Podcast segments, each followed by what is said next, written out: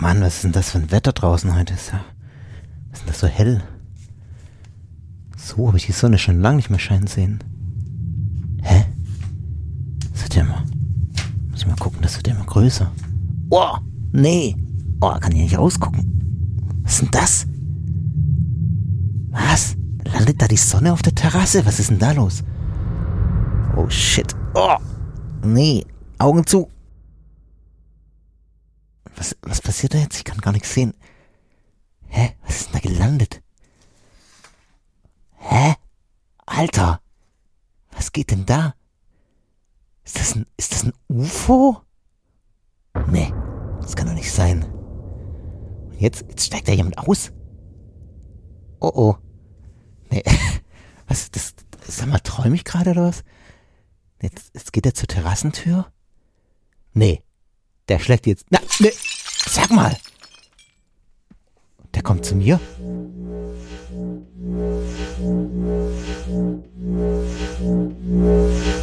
Hallo Fabian. Äh, ja, hallo? Ich habe gehört, du machst einen Podcast. Und das Thema sind wir. Äh, äh, äh, äh ich mache einen Podcast, aber ja, über, über eine UFO-Religion, ja. Ähm, ihr? Ich dachte nicht, dass es euch wirklich gibt. Uns gibt es wirklich. Wir sind die Elohim. Ja, okay. Und jetzt, was passiert jetzt mit mir? Darf ich den Podcast nicht machen? Doch. Ich bin gekommen, weil mir telepathische Schwingungen mitgeteilt haben, dass du jetzt anfangen möchtest, Folge aufzunehmen. Ja, das ist korrekt.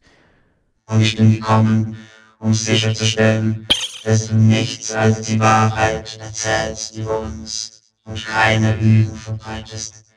Äh, ja, okay. Ich, ich arbeite immer so gut ich kann. Gut.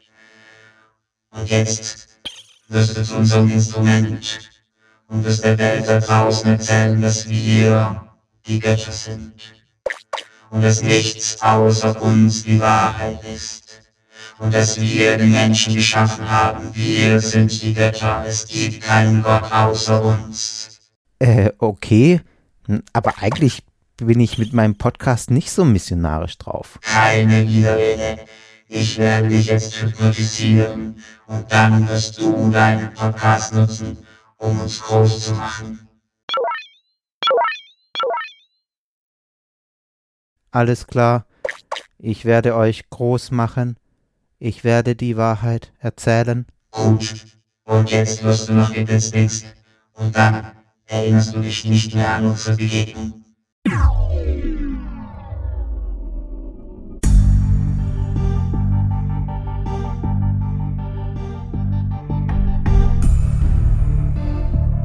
Officials say the group called itself Heaven's Gate had apparently prepared carefully for the suicides. Last chance to evacuate planet Earth before it is recycled. I think it's a privilege to call yourself a Scientologist, and it's something that you have to earn.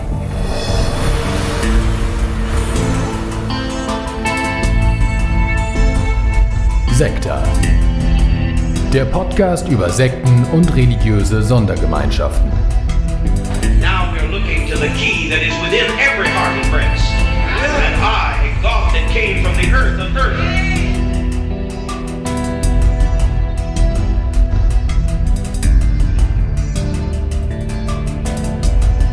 Gott fiat lux. Gott fiat lux.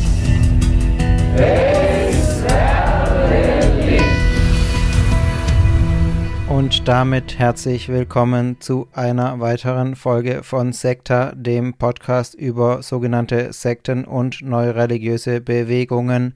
Mein Name ist Fabian und ich schaue mir hier in jeder Folge die Wahrheit an. Eine der ganz großen Wahrheiten ist, dass die Elohim uns erschaffen haben. Okay, jetzt aber genug gespielt. Hallo und herzlich willkommen zu einer weiteren Folge von Sekta, dem Podcast über sogenannte Sekten und neue religiöse Bewegungen. Mein Name ist tatsächlich Fabian und ich habe schon wieder vergessen, was ich im Intro gemacht habe, was da passiert ist. Egal. Und ich schaue mir hier in jeder Folge eine sogenannte Sekte oder neue religiöse Bewegung an und freue mich, dass ihr auch diesmal wieder mit dabei seid bei einem, wie ich finde, großartigen Thema. In der Tat steht diese Bewegung, die ich mir heute genauer anschaue, schon seit fünf Jahren, also seit ich Sekta äh, das erste Mal rausgebracht habe, schon davor stand diese Bewegung auf meiner To-Do-Liste und deswegen ist auch eine große Erleichterung für mich, die jetzt mal abzuhaken, aber Erleichterung im positiven Sinne, denn es ist wirklich hochspannend und ich finde es eine sehr faszinierende Gruppe.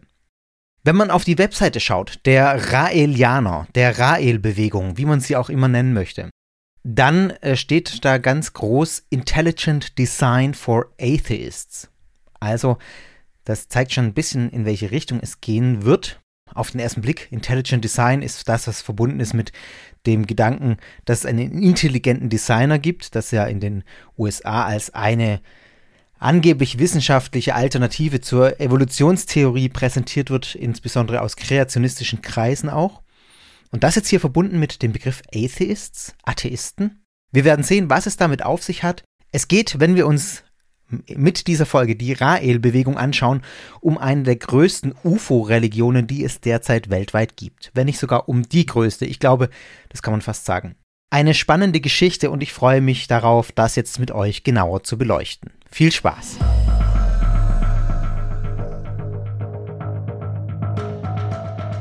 Wie ihr es bei Sekta gewohnt seid, schauen wir erstmal darauf, wie ist denn diese Gruppe entstanden, wo kommt die her? Das brauchen wir unbedingt, um das zu verstehen, was das für eine Gruppe ist, für eine Bewegung. Der Gründer der Raelianer heißt Rael, Überraschung. Allerdings hieß er nicht immer so. Geboren wurde dieser Mann als Claude Vorillon. Ich hoffe, ich spreche es einigermaßen korrekt aus. Am 30. September 1946 im französischen Vichy. Sein Vater ist unbekannt, aber er selbst spricht davon, dass er von einem jüdischen Geflüchteten gezeugt wurde, der im Zweiten Weltkrieg ähm, ja, Flucht, Zuflucht gesucht hat in dem Ort, in dem er damals, in dem seine Mutter gelebt hat. Und ähm, ja, dass er also jüdischer Abstammung ist. Und seine Mutter war römisch-katholisch. Damals war das Ganze nicht so leicht, wenn ein Kind außerhalb einer regulären Ehe, Ehe zur Welt kam, kann man sich leicht vorstellen, ähm, kurz nach dem Zweiten Weltkrieg. Seine Mutter gab deshalb vor, Claude sei der Sohn einer Freundin, den sie in ihre Obhut genommen habe. Und letztlich war es dann so, die Details habe ich nicht ganz nachvollzogen, ist auch nicht so relevant, dass Claude äh, von seiner Großmutter und von seiner Tante großgezogen wurde. Er wurde nie getauft, also ist nicht in diese römisch-katholische Linie eingestiegen sozusagen und wuchs als Atheist auf, auch mit einem atheistischen Weltbild. Also nicht nur, dass er nicht getauft wurde, sondern seine Großmutter und seine Tante haben ihn atheistisch erzogen. Seine Schulzeit war sehr chaotisch wohl. Er war nicht der beste Schüler. Er war undiszipliniert und wurde schließlich auch von mehreren Schulen verwiesen. Ähm, Vorillon war oder ist offenbar auch ein sehr künstlerisch veranlagter Mensch. Er begann schon zu Schulzeiten, sich für die Poesie zu begeistern. Und mit 15 Jahren brach er dann die Schule ab und ging mit seiner Gitarre nach Paris, ist auch von zu Hause ausgerissen. Er sollte eigentlich seine Mutter irgendwie, seine Mutter unterstützen, hat das aber nicht gemacht, sondern ist nach Paris abgezischt, um professioneller Sänger zu werden. Drei Jahre lang war er dann dort als Straßenkünstler, Straßensänger unterwegs und sang wohl auch im, äh, in einem berühmten Kabarett De la Rive Gauche. Ich kenne das nicht, vielleicht kennt es der eine oder die andere von euch. Tatsächlich hatte Vorillon zu dieser Zeit einen Traum, nämlich er wollte nicht professioneller Künstler oder Sänger werden, sondern Autorennfahrer. Und um sich der Welt des Autorennsports und des äh, Autofahrens anzunähern, hat er begonnen als Journalist zu arbeiten und zwar als Automobiljournalist, was es ihm auch ermöglicht hat, verschiedene Autos zu testen und ähm, darüber zu berichten. Er gründete dann zu dieser Zeit, nachdem er da einige Jahre gearbeitet hat in dem Bereich, eine eigene Zeitschrift Autopop, in der er vor allem Autotests äh, veröffentlicht hat. Es kam dann aber alles anders, als er das erwartet hat oder als es absehbar war, denn in den 70er Jahren gab es ein Ereignis, das seinen Ambitionen auch in diesem Bereich mit, der Automobil, äh, mit dem Automobiljournalismus weitere Schritte zu gehen, einen Strich durch die Rechnung gemacht hat. Und das ist ein Ereignis, das für ihn alles ändern sollte. Bevor ich das genauer beschreibe, möchte ich aber noch ein bisschen Kontext euch geben, um dieses Ereignis auch besser einzuordnen. Denn das ist nötig, um das zu verstehen und um auch den Hintergrund ähm, einfach korrekt zu haben, in dem das Ganze jetzt stattfindet, was ich euch gleich erzählen werde. Man muss nämlich das, was Vorillon erzählt und woraus der Realismus letztlich entsteht, in diesen zeitlichen Kontext auch einordnen, in den Kontext, in dem der moderne Mythos von unidentifizierbaren Flugobjekten, sogenannten UFOs, entstanden ist. Ich möchte das jetzt nicht ganz ausführlich machen, aber so ein paar Stichpunkte, um das einfach ja präsent zu haben, wie das damals war. Angefangen hat das Ganze mit diesem UFO-Mythos mit einer Sichtung von unbekannten Flugobjekten durch den US-amerikanischen Piloten Kenneth Arnold, der im Jahr 1947 über dem ähm, Festland in Amerika äh, Flugobjekte gesehen hat, die er nicht äh, zuordnen konnte. Sage ich gleich noch ein paar Sätze dazu. Nur die kurze Bemerkung noch zwischen rein. Es gab auch vorher schon Sichtungen von unbekannten Objekten äh, durch diverse Leute, auch schon länger, äh, längere Zeit her. Allerdings war das jetzt die erste Sichtung, die bekannt wurde nach dem Zweiten Weltkrieg, die auch wirklich breites Interesse bekommen hat, die in der Presse berichtet wurde und der Bevölkerung einfach deswegen präsent war. Und man kann diese Beschreibungen von Kenneth Arnold deshalb als Beginn des modernen UFO-Mythos durchaus sehen und das hier ansetzen. Was war Arnold passiert?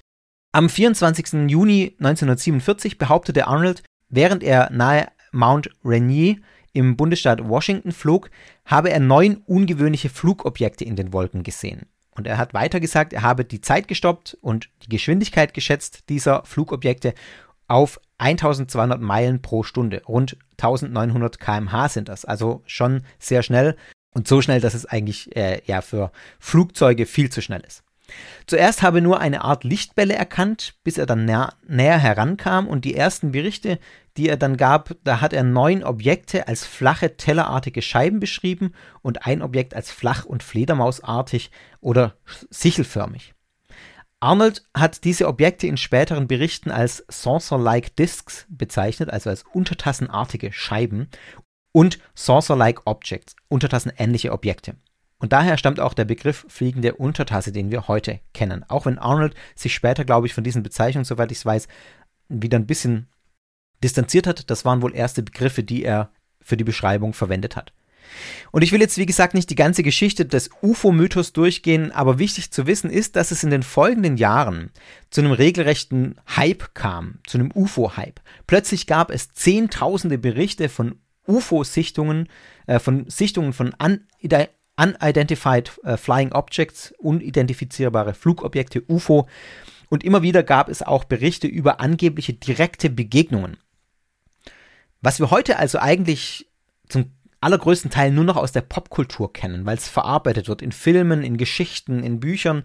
Das war damals deutlich weiter verbreitet und nicht nur eben in diesen popkulturellen Medien, sondern ja, in der Bevölkerung tatsächlich verankert war.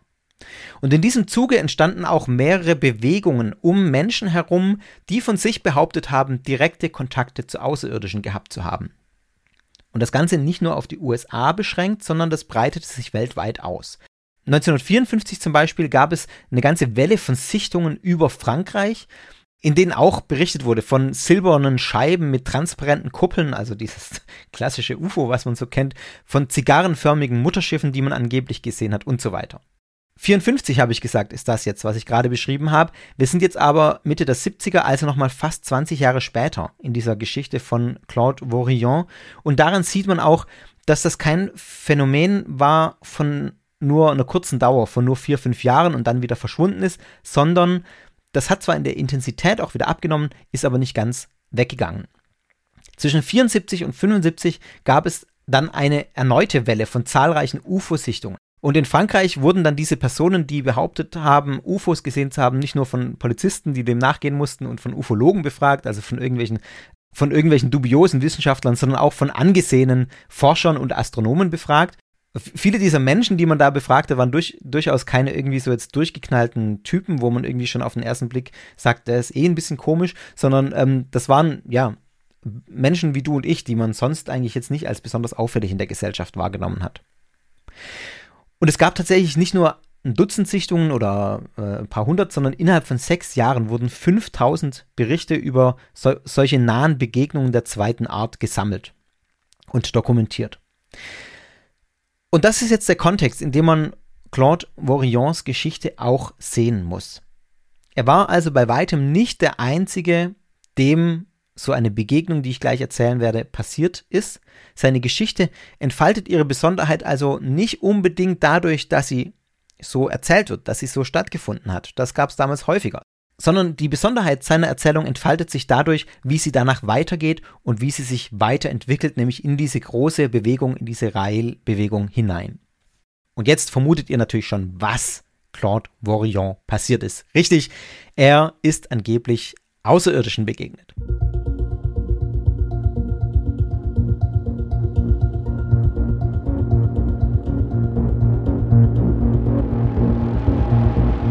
Er beschreibt es in seinem Buch, das ich jetzt auf Französisch nicht aussprechen werde. Es heißt auf Deutsch das Buch, das die Wahrheit sagt.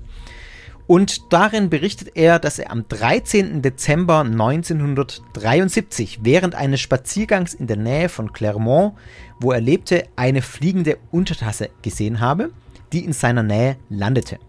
Danach sei er dann einem 1,20 Meter großen Humanoiden begegnet, der schräge Augen gehabt habe, lange schwarze Haare und einen kleinen schwarzen Bart. Ich zitiere, er war mit einem einteiligen Kosmonautenanzug begleitet und wenn sein Kopf im Freien zu sein schien, war er von einem seltsamen Heiligenschein umgeben. Also schon sehr konkrete Beschreibung.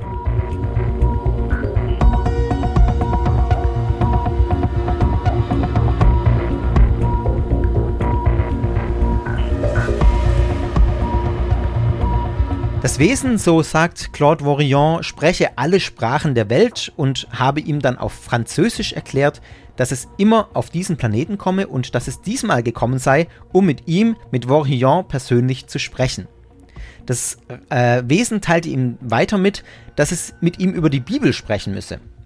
Und Vorillon hat wohl einige Tage zuvor eine Bibel gekauft und das Wesen hat ihm jetzt gesagt, dass er die gekauft hätte unter seinem telepathischen Einfluss. Also, das Wesen hat ihn quasi ferngesteuert, damit er sich eine Bibel kauft. Und daraufhin betraten dann Vorillon und das fremde Wesen äh, das Raumschiff, mit dem das Wesen gekommen ist, und dann begann dieser Außerirdische zu dozieren.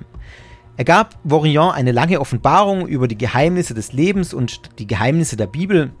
Und es gab eine Reihe von Vorträgen. Da hat ihm dieses Wesen dann erklärt, dass es selber ein Eloha sei. Ähm, so heißen diese Wesen Elohim.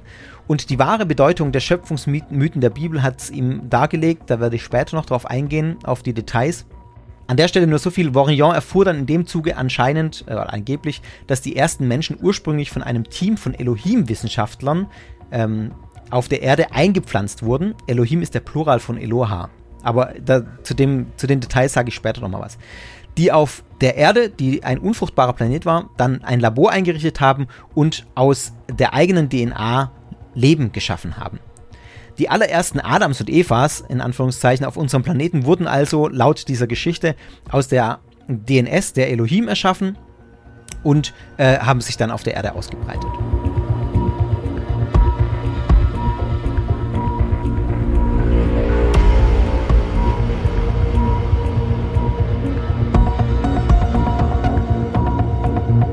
Vorillon hat dann nachgefragt bei diesem Eloha-Wesen, warum hast du mich ausgewählt?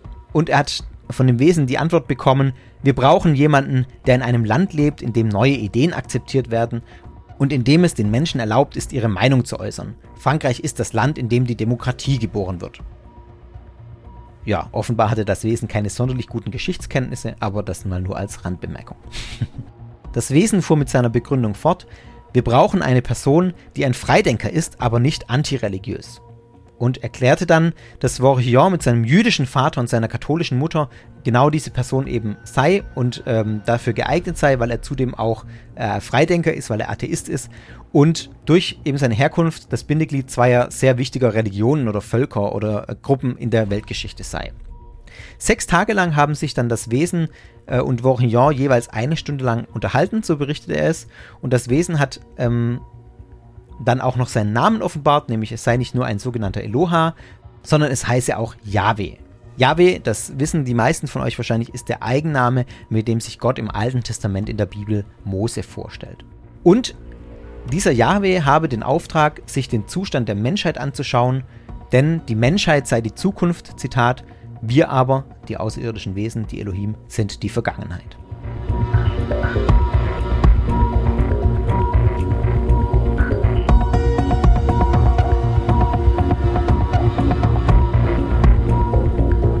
Dann habe er von Yahweh, dem Eloha, den Namen Rael bekommen. Das bedeutet so viel wie Sohn des Lichts oder Herr des Lichts, wenn man es, glaube ich, ganz wörtlich übersetzt. Als Rael werde ich jetzt Vorion im Folgenden auch bezeichnen, weil das sein Eigenname ist, den er heute eigentlich ausschließlich benutzt.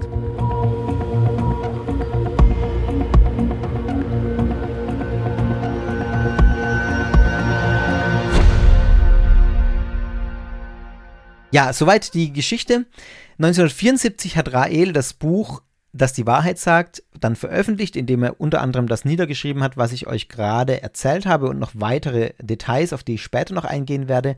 Und damit hat Rael tatsächlich ein gewisses Publikum erreicht und wurde daraufhin auch in diverse Talkshows eingeladen und zu seinen Erfahrungen und zu seinem Buch interviewt und befragt. Er hat auch Reden gehalten, unter anderem habe ich gelesen, einmal vor rund 3000 Leuten in einer Pariser Konzerthalle. Und schon bald begann er dann, das Ganze zu institutionalisieren. Er hat gemerkt, die Leute begeistern sich dafür oder viele begeistern sich dafür, viele glauben ihm seine Geschichte. Und 1975 hat Rael einen Verein zur Unterstützung der Verbreitung seiner Offenbarungsbotschaft gegründet. Er nannte diesen Verein MADECH. Das ist ein Akronym für, oh, jetzt versuche ich es wieder auf Französisch.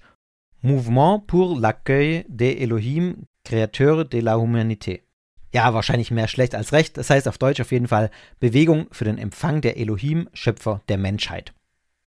Hauptziel dieser Bewegung waren und sind tatsächlich bis heute, wenn man auf der Webseite nachliest, genau das sind die beiden Ziele, die bis heute die Rael-Bewegung hat.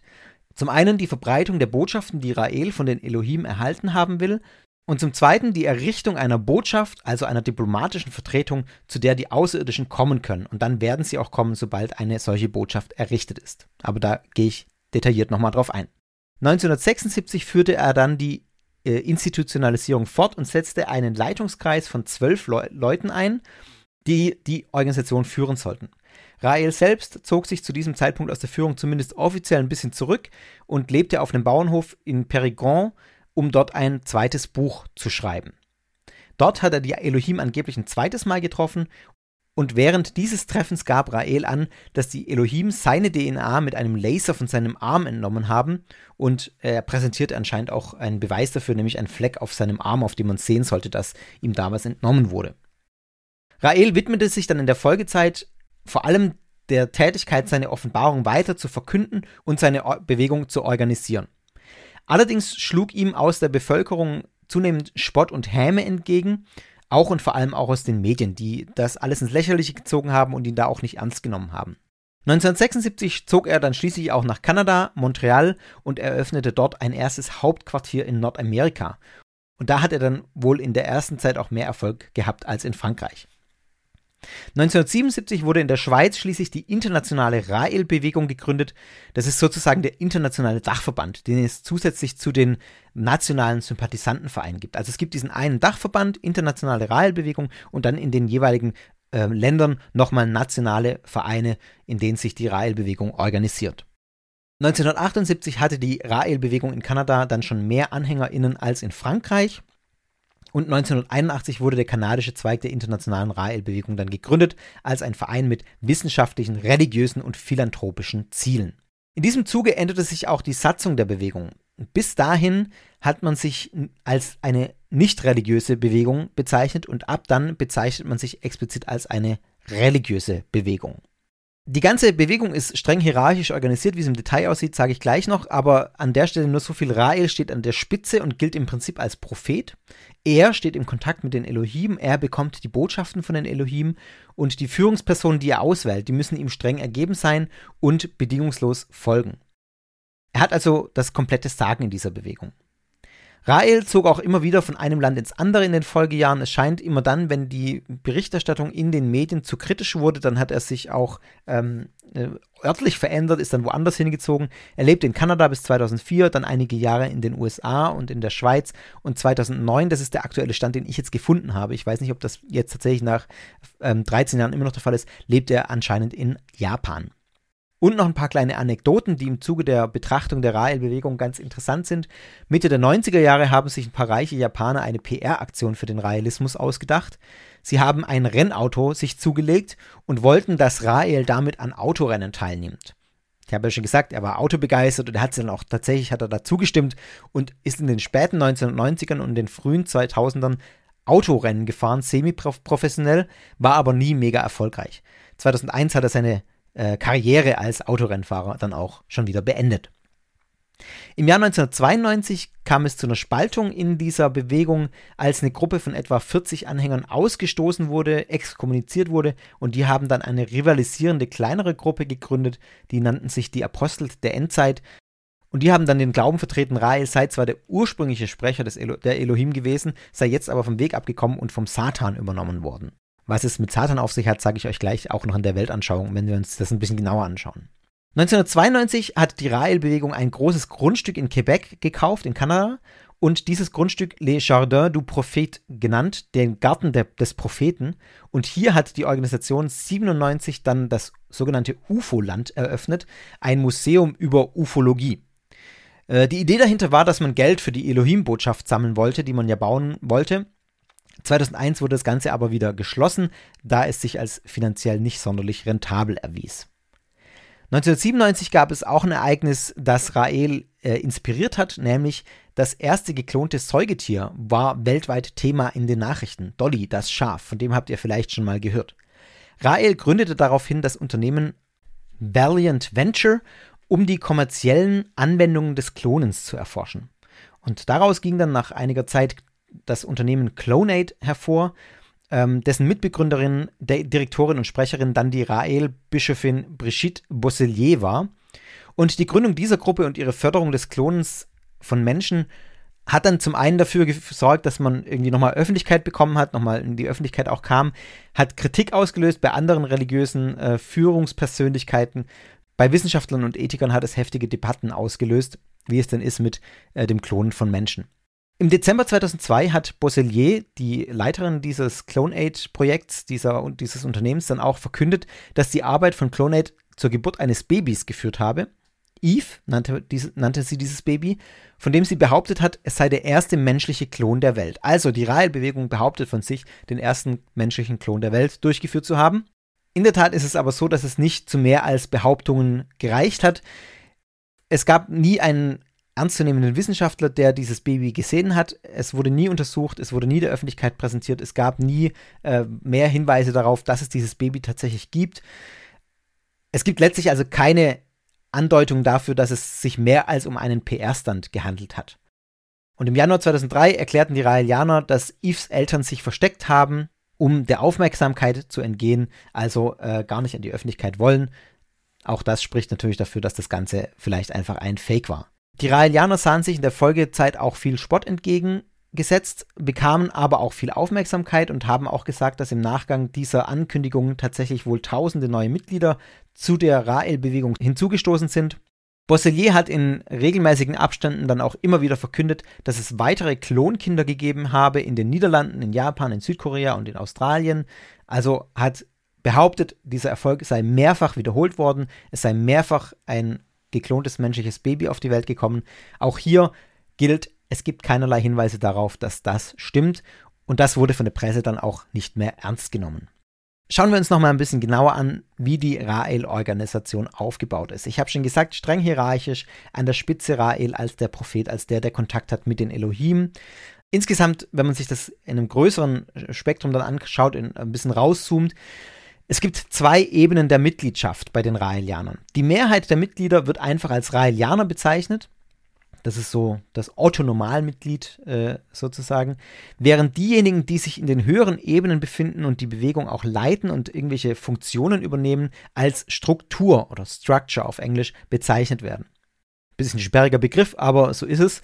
Die Struktur ist nach einem sechsstufigen System gegliedert. Rael steht an der Spitze dieser raelianischen Bewegung und wird als Führer der Führer bezeichnet, Guide of Guides.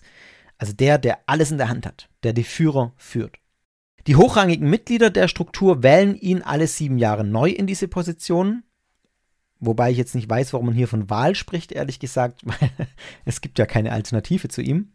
Und unter Rael stehen dann die Bischofsführer, die Bishop Guides, dann die Priesterführer, Priest Guides. Man merkt schon die Anlehnung an äh, Begriffe, die man aus der, jetzt in dem Fall katholischen Kirche auch kennt. Ähm, also die Bischöfe ganz oben, dann die Priester. Dann kommen darunter die Animatoren, dann die Assistenzanimatoren und schließlich die Bewährungshelfer, Probationers. Von den Guides wird erwartet, also von denen, die diese höheren Stufen innehaben, dass sie ein Vorbild für den Rest der Bewegung sind, indem sie beispielsweise strikt auf Alkohol, Koffein und jegliche Art von Drogen verzichten. Die Herkunft, die Hautfarbe und das Geschlecht oder die sexuelle Orientierung sind in der Railbewegung kein Hindernis für den Aufstieg in der Führungsstruktur. Es gibt da also keine, es wird kein Unterschied gemacht zwischen ähm, Männern, Frauen, diversen äh, Menschen oder äh, Hautfarbe, Herkunft und was auch immer. Wer in die Struktur kommt, also wer anfängt, in diese Leitungsebene aufzusteigen, der beginnt erstmal als Trainee, also es gibt so eine Stufe 0, ähm, in der man dann ein Seminar absolvieren muss, um dann zu einem Assistant Animator äh, aufzusteigen oder die äh, erstmal die Bewährungshelfer und dann die Assistant äh, Animators.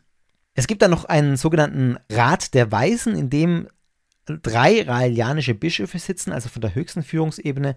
Und dieser Rat der Weisen, der überwacht die Ketzerei und die Bestrafung von Übertretern. Also wenn jemand nicht den Regeln entspricht oder gegen den Realismus sich auflehnt, aber selbst innerhalb des Realismus ist, dann gibt es da so Prozesse mehr oder weniger. Und wenn dieser Rat der Weisen eine Person bestrafen will, dann gibt es mehrere Abstufungen der Bestrafung eine Bestrafung ist eine siebenjährige Exkommunikation, in der man sieben Jahre lang aus der Gemeinschaft ausgeschlossen wird.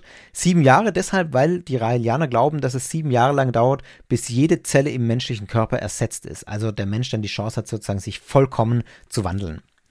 In schwerwiegenderen Fällen kann der Rat auch eine Demarkierung, ein Demarking veranlassen. Das ist eine Exkommunikation, die nicht mehr zurückgenommen wird, äh, sondern die dann auch in Kombination mit einem Vorgang stattfindet, der, dessen Details mir jetzt unbekannt sind, der aber dafür sorgen soll, dass die Hoffnung der exkommunizierten Person auf eine Unsterblichkeit durch Klonen zunichte gemacht wird. Was es genau mit dieser Hoffnung auf Unsterblichkeit durch Klonen zu tun hat, das sage ich gleich noch. Also dieser Person wird sozusagen die Hoffnung auf das ewige Leben, ähm, an das die Raelianer in einer bestimmten Weise glauben, äh, genommen. Wie finanziert sich die Rael-Bewegung?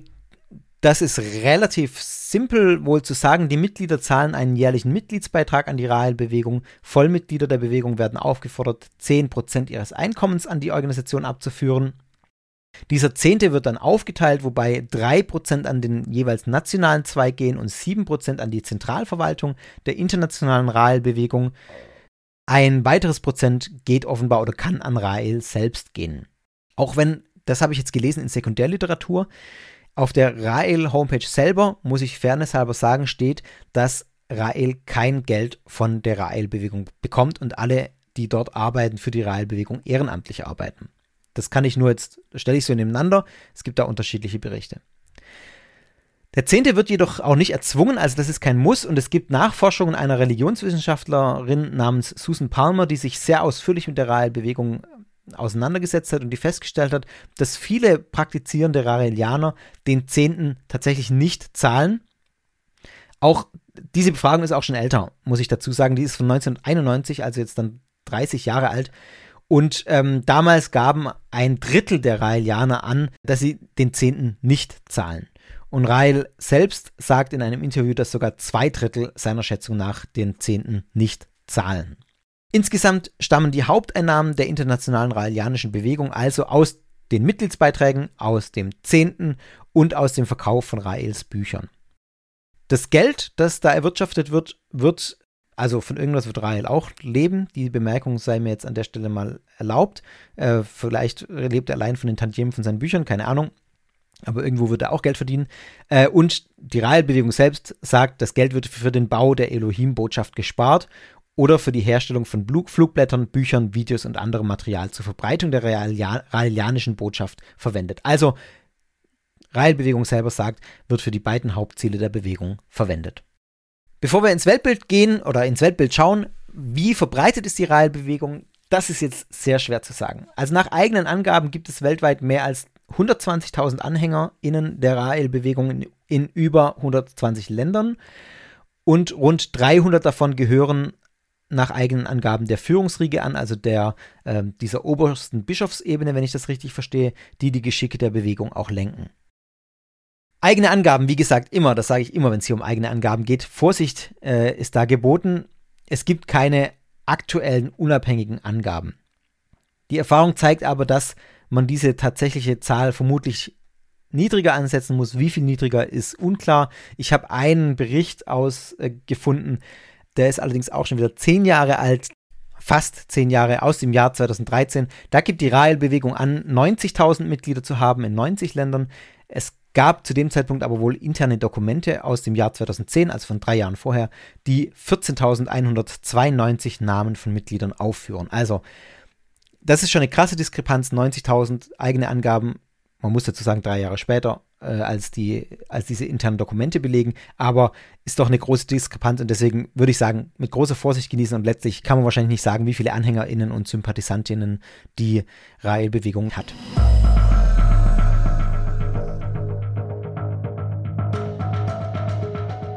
Und jetzt blicken wir ein wenig auf das Weltbild der Rael-Bewegung. Was ist das, was Rael erzählt und woran die Raelianer glauben? Ich fasse hier ein paar wesentliche Punkte zusammen. Das ist natürlich immer nicht möglich, das umfassend und ausgiebig zu machen. Ich verweise euch da auch auf die äh, Literatur, die ich in die Show Notes packe. Ähm, die wichtigen Dinge und die wesentlichen, ganz wesentlichen Dinge habe ich natürlich jetzt hier mit drin. Manches davon ist in der Ausführung der Geschichte, die ich gerade gemacht habe, auch schon angeklungen, aber jetzt möchte ich da nochmal weiter drauf eingehen, weil das auch echt spannend ist, finde ich. Ich beginne mal ganz vorn. Die Grundzüge der Lehre und des Weltbildes sind in zwei Büchern enthalten. Dem schon erwähnten Buch, das die Wahrheit sagt, und in dem Buch ähm, Die Außerirdischen haben mich auf ihren Planeten mitgenommen. Zusammengenommen bilden diese beiden Bücher gewissermaßen die raelische Bibel. Und daraus geht einiges hervor, nämlich zum ersten. Die Götter der Religionen, also aller Religionen, sind nichts anderes als höher entwickelte Menschen. Das ist der erste Glaubenssatz der Rael-Bewegung. Raelianer sind strikte Atheisten. Sie glauben nicht an einen Gott oder an höhere, transzendente Wesen, also geistliche Wesen, muss man sagen an der Stelle. Höhere Wesen sind die Elohim ja schon, aber eben nicht transzendent, nicht ungreifbar. Äh, ja, ich zitiere mal von der Webseite und das habe ich aus dem Englischen übersetzt und lese euch das einfach mal als Zitat vor aus dem FAQ von der rael.org Webseite. Als Raelianer sind wir Atheisten. Das bedeutet, dass wir nicht an einen übernatürlichen, unfassbaren Gott glauben. Wir wissen, dass unsere Vorfahren, wenn sie von Gott als einer Gottheit sprachen, in Wirklichkeit von einer wissenschaftlich fortgeschrittenen außerirdischen Zivilisation sprachen, die in der hebräischen Bibel als Elohim bezeichnet wird. Das ist ein Wort, das wörtlich übersetzt diejenigen, die vom Himmel kamen oder Himmelsmenschen bedeutet. Da es zu dieser Zeit an wissenschaftlichem Verständnis mangelte, entstand eine Welt voller Aberglauben, Mystizismus und Wahnvorstellungen. Die Elohim, die wissenschaftlich 25.000 Jahre weiter fortgeschritten sind als wir, haben das Universum nicht erschaffen, sondern kamen zu einer Zeit auf die Erde, als diese leblos war, und bauten schließlich riesige Labors, um alles Leben mit Hilfe fortschrittlicher Gentechnik wissenschaftlich zu gestalten. Sie begannen mit einfachen Organismen und schufen schließlich den Menschen nach ihrem Bilde, wie es in der Bibel heißt. Heute leben wir im Zeitalter der Wissenschaft und können die Plausibilität eines solchen außergewöhnlichen wissenschaftlichen Unterfangens verstehen und akzeptieren. Was heißt das im Klartext? Die Elohim sind, so glauben die Raelianer, auch Menschen, wie wir, aber welche, die technologisch weitaus fortgeschrittener sind, 25.000 Jahre im Voraus und auf anderen Planeten leben. Sie haben sich selbst sozusagen technisch hier auf der Erde reproduziert. Das muss man aber ebenfalls erstmal historisch einordnen, denn Rael ist nicht der Einzige, der das oder ähnliches glaubt. Jetzt klingeln bei manchen von euch vielleicht schon äh, die Glocken oder manche, manche Dinge, die ihr schon mal gehört habt. Diese Erzählung von Rael ist nämlich eine Variante der sogenannten Ancient Astronaut Theory, die in Frankreich ähm, schon sehr bekannt war, als Rael sein erstes Buch veröffentlicht hat. Hierzulande ist diese Theorie Theorie bitte in großen Anführungszeichen hören, nicht als wissenschaftliche Theorie verstehen. Hierzulande ist die unter dem Begriff Präastronautik bekannt und stark verbunden mit dem Namen Erich von Däniken, der seit Jahrzehnten solche Theorien verbreitet Theorien in Anführungszeichen, für die es wissenschaftlich keinen Hinweis gibt. Und man muss das alles auch wirklich in diesem Kontext sehen, denn Danikens Werk, in dem er diese Ideen darlegt, dass die Götter der Religionen und auch insbesondere der Gott der Bibel in Wirklichkeit außerirdische Besucher waren, die erschien 1970 in Frankreich, also mehrere Jahre bevor Rael selber sein erstes Buch verfasst hat. Man kann also stark davon ausgehen, oder das ist äh, eigentlich sicher, dass Rael die Ideen von Däniken kannte. Zumal auch weitere französische Autoren zu dieser Zeit in den Jahren 1969, 1970 die Ideen vertreten haben, dass die Erde ein alter kolonialer Außenposten einer fortgeschrittenen außerirdischen Zivilisation sei. Nennen wir die Namen noch: Jean Sandy, Serge Hutin und Jacques Bergier. Das sind nochmal drei Namen, die 1969 und 1970 Bücher veröffentlicht haben, in denen genau diese Präastronautik-Idee sehr prominent vertreten wurde. Und deswegen gab es in der Tat auch Vorwürfe gegen Rael. Ex-Mitglieder und Gegner seiner Bewegung haben ihn nämlich beschuldigt, ein Plagiator zu sein und diese Ideen, die er in seinem eigenen Buch vertritt, nur abgeschrieben zu haben. Auf der anderen Seite muss man sagen, was ich vorher schon gesagt habe, das war alles sehr verbreitet. Ähm, Rael war da einer von mehreren, von vielen, die Ähnliches vertreten. Er greift Ideen auf, die kursieren, er verarbeitet sie zu seiner eigenen Story. Von daher ist die Frage, wie weit man das als Plagiat bezeichnen kann, in einer Zeit, wo einfach solche Ideen überall kursieren und man sich da eben einfach bedient hat. Also in diesem Kontext muss man das Ganze einordnen. Und ähm, um das nochmal, diesen Glauben der Präastronautik nochmal zusammenzufassen, habe ich nochmal ein Zitat von euch von John Saliba, der ist Religionswissenschaftler und der hat das, finde ich, sehr prägnant in einen kurzen Absatz gebracht und den lese ich euch auch nochmal vor. Gott wird ein Astronaut, ein höheres Wesen, das in einer fortgeschrittenen Zivilisation in einer anderen, weit entfernten Galaxie lebt. Göttliche Offenbarungen sind nichts als Lehren von Weltraumwesen und Wunder sind fantastische Eingriffe von Intelligenzen, die der menschlichen Rasse technologisch überlegen sind. Das Übernatürliche wird in dieser Sichtweise auf das Supertechnologische reduziert. Gott ist ein überlegenes, humanoides Wesen, das auf einem anderen Planeten lebt. Er hat sich unsterblich gemacht durch Technologie und die Menschen erschaffen. Das fasst nochmal, finde ich, ganz präzise den Kern dieser Präastronautik-Idee zusammen, die es dann in unterschiedlichen Varianten gibt. Bei Däniken ein bisschen anders als bei Rael und bei den anderen Autoren immer in unterschiedlichen Varianten. Ein wesentliches Argument, das sowohl Däniken wie auch Rael und auch andere immer wieder bringen, möchte ich an der Stelle doch mal noch kurz kommentieren. Ihr habt es gerade schon in dem Zitat von der Webseite der Raelianer gehört. Unter anderem schließen Rael, Däniken und Co. aus dem Pluralwort Elohim das tatsächlich im ersten Buch der Bibel so steht, dass es sich um mehrere Wesen gehandelt hat, die sie dann als Außerirdische deuten. Ich zitiere einfach mal den ersten Satz aus der Bibel. Im Hebräischen steht da Bereshit bara Elohim et Hashamayim ve'et haaretz. Übersetzt wird das nicht etwa, wie man denken könnte, wenn man weiß, dass Elohim ein Plural ist, am Anfang schufen die Götter Himmel und Erde, den Himmel und die Erde, sondern in unserer Bibel steht, wenn es nachschlagt, am Anfang schuf Gott Himmel und Erde. Hoppla, warum könnte man denken, wenn man jetzt diesen Erklärungen von Däniken und Rael folgt? Ganz klar, Fehlübersetzung, ähm, da müsste eigentlich Götter stehen. Aber das hat nicht in das Weltbild der Übersetzer der Kirche gepasst, deswegen steht da Gott. Ja, das ist eine Deutungsmöglichkeit. Die andere, die ist äh, deutlich simpler und sie ist nicht mal besonders außergewöhnlich. Wir kennen nämlich entsprechende Formulierungen auch im Deutschen. Etwa, wenn ich, ich erinnere mich an meine Folge zur christlich-essenischen Kirche und mein Interview mit äh, Pax Immanuel, den ich gefragt habe oder wo ich gefragt habe, wie soll ich sie denn ansprechen? Eure Heiligkeit. Oder wenn wir von eurer Majestät reden gegenüber Königen. Es handelt sich hier um den sogenannten Pluralis Majestatis, den man in vielen Sprachen findet und der einfach ein Ausdruck der Ehrerbietung und des Respekts ist. Und wir kennen das sogar aus unserer Alltagssprache. Wenn wir aus Höflichkeit sagen, nicht du hast recht, sondern einer äh, uns unbekannten Person gegenüber, Sie haben Recht oder einer äh, Respektsperson gegenüber. Das Siezen kann man tatsächlich als eine abgeschwächte Form des Pluralis Majestatis verstehen. Um da noch weiterzugehen, ein Argument dann ist auch immer von den ähm, Präastronautik-Vertretern, ich zitiere noch Genesis 1, Vers 26, aber nur auf Deutsch diesmal oder in der Übersetzung, da steht, und Elohim sprach, lasst uns Menschen machen als unser Bild uns ähnlich. Und im Deutschen ist ja auch wieder Elohim als Gott übersetzt, nicht als Götter. Also lasst uns Menschen machen, als unser Bild, uns ähnlich. Auch hier wieder die Pluralform, die natürlich den Präastronautik-Vertretern in die Karten spielt und sagt, da steht's doch, lasst uns machen als unser Bild. Ganz klar Plural. Aber auch hier wieder, äh, wenn man da sprachwissenschaftlich rangeht, kein Hinweis darauf, dass es hier sich um außerirdische Wesen handelt, sondern auch wieder der Pluralis Majestatis, der durchaus auch in der Selbstbezeichnung zu finden ist, wenn Menschen von sich im Plural sprechen. Gerade im Kontext der antiken Könige und Herrscher ist das gar nicht unüblich.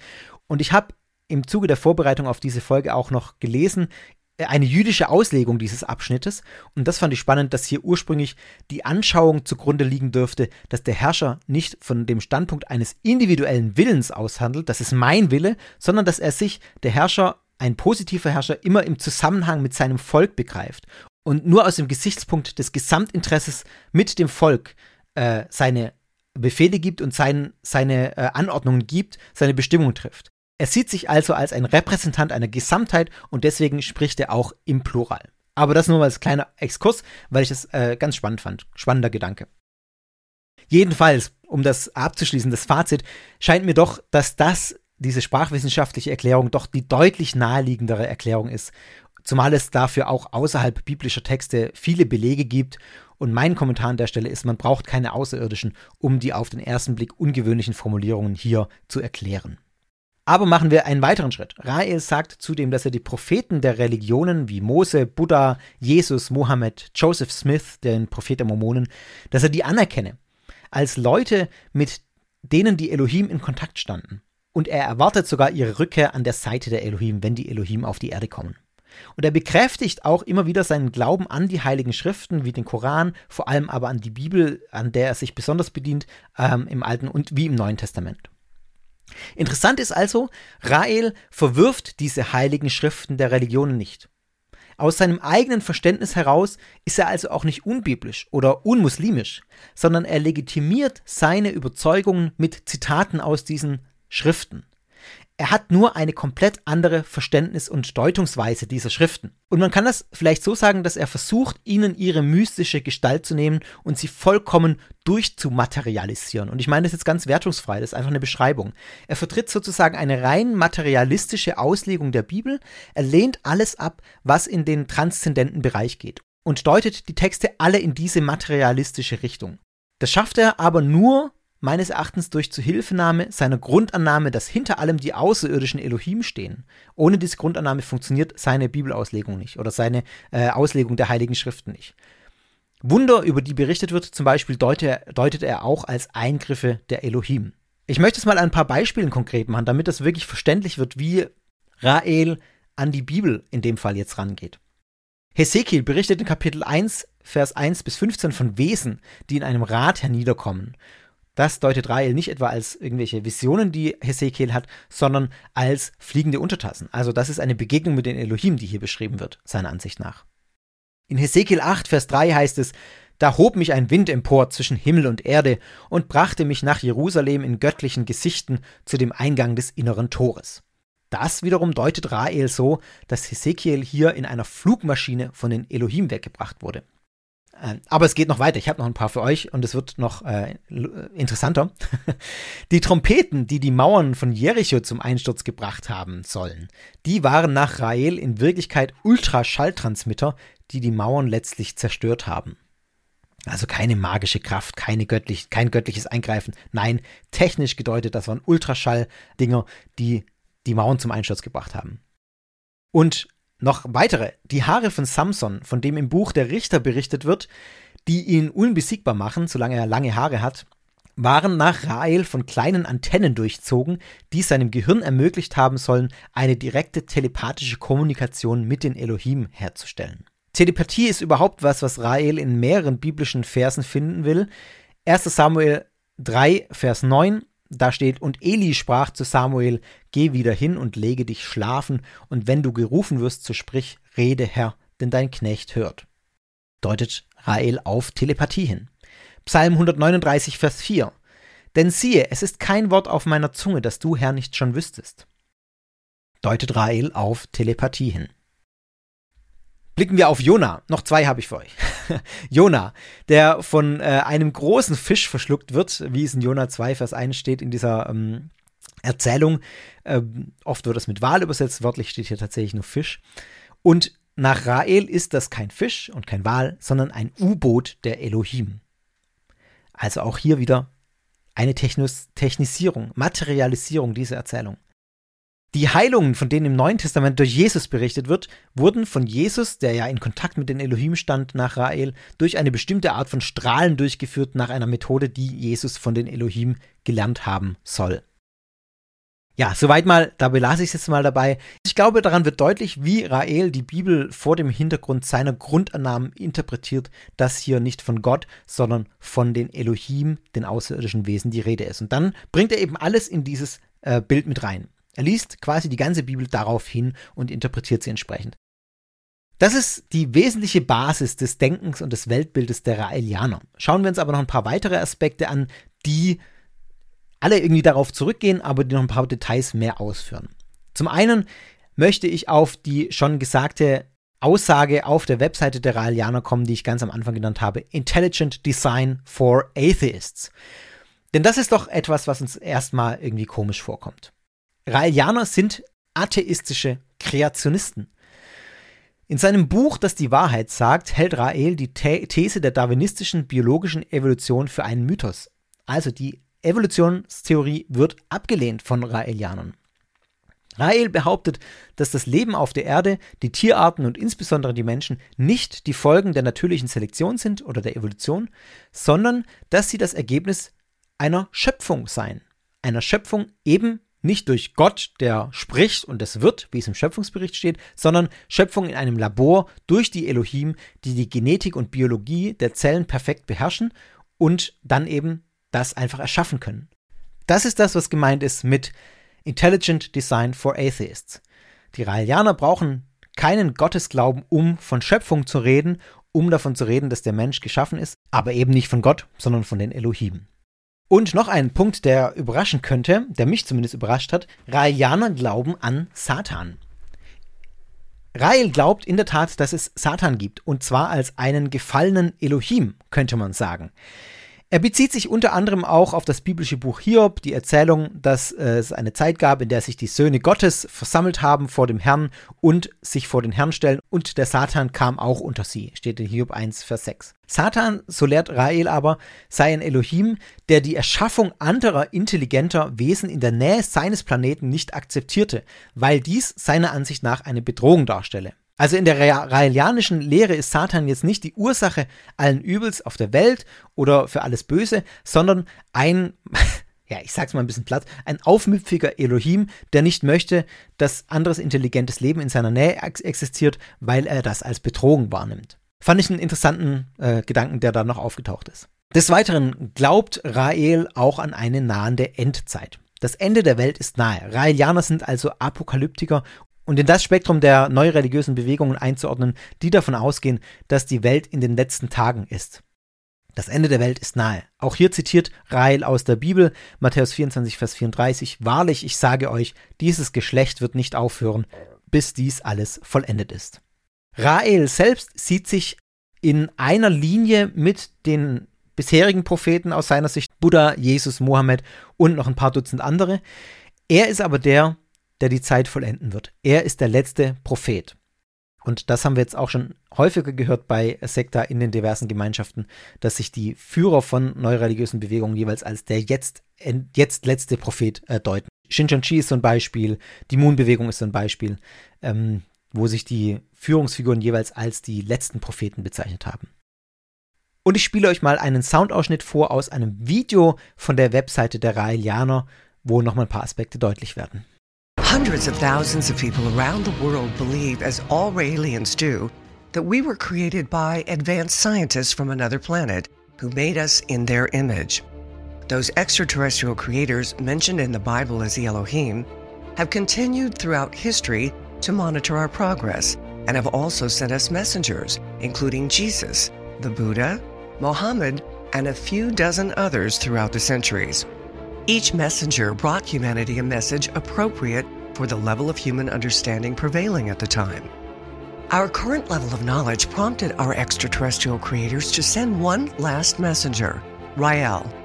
His mission is to tell human beings the truth about our origins and to communicate our Creator's desire to meet with us, accompanied by all the ancient prophets they will bring with them, as announced in various religions and traditional scriptures found on all continents. Die Elohim beobachten die Menschheit und schicken Propheten je nach Wissensstand. Ähm, je nachdem, wie die eigene Zeit das sozusagen verarbeiten kann. Und jetzt ist Rael da, wir sind soweit, die Elohim sind bereit, sich mit uns zu treffen. Allerdings, da muss noch eine Botschaft her. Die Elohim wollen nämlich laut Rael nicht einfach so kommen, weil sie uns, weil sie sich uns nicht aufzwingen wollen. Sie wollen, dass wir zeigen, dass wir bereit sind zu empfangen. Und jetzt komme ich noch ein bisschen genau auf diesen Punkt zu sprechen, was es eigentlich mit dieser Botschaft auf sich hat. Ursprünglich wollte man diese Botschaft nahe Jerusalem errichten, weil die Elohim das so verlangt haben. Denn das erste dieser Laboratorien, in denen die Elohim anscheinend die Menschen gemacht haben, äh, sei der biblisch bezeugte Garten Eden gewesen. Und der sei wiederum Sorael nahe Jerusalem. Es gingen auch Anfragen seitens der Raelianer an Israel raus, ich glaube an israelische Botschaften der, auf der ganzen Welt, ähm, mit der Anfrage, dass man ihm doch so ein Grundstück zur Verfügung stellen sollte in der Nähe von Jerusalem, wo er diese Botschaft errichten kann. Das wurde ihnen aber verweigert. Und deswegen ist man jetzt auf der Suche, egal wo auf der Welt man sucht, einen Platz für diese Botschaft. Man braucht dafür, so sagt die Rahel-Bewegung, ungefähr vier Quadratkilometer in irgendeinem beliebigen Land der Erde und dort sollen die Elohim dann landen und einen diplomatischen Schutz genießen und die Raelianer versprechen dem Land, das sich bereit erklärt, diese Botschaft zu errichten, auch Reichtum und Frieden und Schutz durch die Elohim. Ähm, und die Botschaft sei, so die Raelianer, dann über Jahrtausende hinweg auch das wissenschaftliche und spirituelle Zentrum der Welt. Dazu spiele ich euch noch einmal einen Ausschnitt aus dem Video vor, äh, den zweiten Teil dessen, was ihr gerade gehört habt. Und da hört ihr jetzt auch ein paar Worte von Rael selbst, der auch noch mal ein paar Dinge sagt, die ich gerade auch schon gesagt habe. But before the Elohim officially visit us, we must build an embassy in a world of peace, which will become the third temple predicted in ancient writings. They look like us because they, they created us in their image, like the Bible explained. And these people came on the earth a, a very long time ago. They built big laboratories, and in these laboratories, thanks to DNA and genetic combination, they created all life on earth. It means trees, animals, and man in their image. The original Bible, you can find one very easily. It's not written the first day God did that, but the first day Elohim did that. The second day Elohim did that. And in Hebrew, Elohim means those who came from the sky. They asked me if possible to build this embassy near Jerusalem because it's for them a very important place. They had the first laboratory was made, the Garden of Eden is in, in the Bible, was near Jerusalem. It's, it's up to us. We, we have the choice. We, they, they are not invaders. They respect us. So they will come only if we want to welcome them. And the people who are ready will help you. We don't need to convince all the mankind. We cannot convince all the mankind. And you cannot convince. Jesus couldn't, Moses couldn't, Muhammad couldn't. So you have just to find the right people, they are at the right place to bring them together and they will help you. We already are 20,000 and we will build this embassy. Such is the mission of Rael and those who have decided to help him, the members of the International Raelian Movement. Your country could be the host of this embassy and benefit from the tens of billions of dollars that it will bring in additional revenue. The host country will also forever have the prestige of being the one who dared welcome those who created us, and in doing so, will offer a very great service to humanity. The host country will need to grant the Raelian movement a very small amount of land, approximately four square kilometers, for the purpose of building a peace loving embassy where the residents and visitors will have privacy and diplomatic neutrality. The country granting the necessary extraterritoriality and authorization for the embassy to be built within its territory will not only benefit financially, but enjoy the protection of the Elohim. It will become the spiritual and scientific center of the planet for millennia to come, and happiness will prevail within its borders. This can be your country. Ziel des Ganzen ist letztlich, dass die Elohim in der Botschaft leben werden, die von den Raelianern gebaut wurde, Die Elohim werden den Menschen ihre Technologie und ihre wissenschaftlichen Kenntnisse zur Verfügung stellen, die es uns ermöglichen werden, die Erde in ein Paradies zu verwandeln. Man kann also sagen, glaube, wenn man es auf die Quintessenz bringen, bringen möchte, dem Realismus geht es in letzter Konsequenz darum, aus eigener Sicht die Erde zu einem Paradies zu machen. Zwei interessante Aspekte habe ich noch, äh, die zum Weltbild gehören, die ich euch noch mitteilen möchte. Zum einen eine Idee von Rael, die er entwickelt hat, die sich Geniokratie nennt. Dafür hat er ordentlich Kritik auch eingesteckt, ähm, zu Recht finde ich. Er vertritt die Ansicht, dass die Menschheit durch eine Geniokratie beherrscht werden sollte. Also, das sei die beste Regierungsform. Geniokratie heißt Herrschaft der Intelligenten. Er fordert ein Mindestmaß an Intelligenz für die Regierenden und auch für die Wahlberechtigten ein und sagt, Menschen, die nicht eine bestimmte Intelligenz haben, sollten nicht berechtigt sein, äh, in Regierungsämter zu kommen oder auch überhaupt zu wählen. Was auf den ersten Blick irgendwie lustig klingt, weil man sagt, ja, äh, spontan würde ich zustimmen, es sollte einen bestimmten äh, Intelligenzfaktor haben. Dennoch finde ich, ist es natürlich was, was letztlich aufs Schärfste zu verurteilen ist und was, was finde ich, nicht ähm, durchgesetzt werden sollte.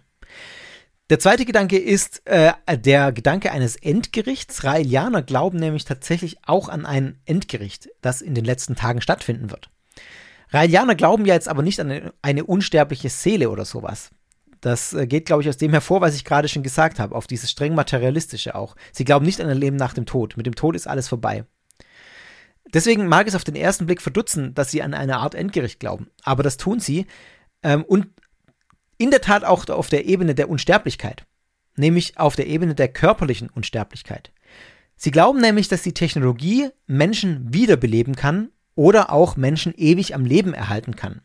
So wie die Elohim die äh, die Geheimnisse dieser Technologie bereits kennen und die Propheten der Vergangenheit, Mose, Jesus, Buddha, Mohammed und so weiter, auf ihrem Planeten, auf dem Planeten der Elohim, auf diese Weise am Leben erhalten. Also in der Weltanschauung der Raelianer leben Mose, Jesus, Buddha, Mohammed auf dem Planeten der Elohim und werden von denen durch Technologie am Leben erhalten.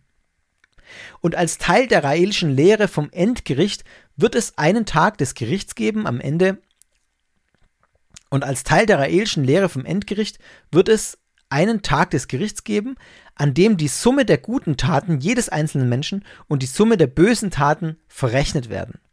Diese Taten werden nämlich nicht irgendwie äh, mystisch festgehalten, sondern ganz technologisch gedacht, ganz materialistisch gedacht. Es gibt einen riesigen Computer auf dem Planeten der Elohim, der diese Taten beobachtet, der diese Taten aufzeichnet, die jeden Menschen, der jeden Menschen während seines gesamten Lebens begleitet, betrachtet und diese Taten registriert und dann wird am Tag des jüngsten Gerichts ein Rat der Elohim das Gleichgewicht zwischen den aufgezeichneten guten und schlechten Taten überprüfen.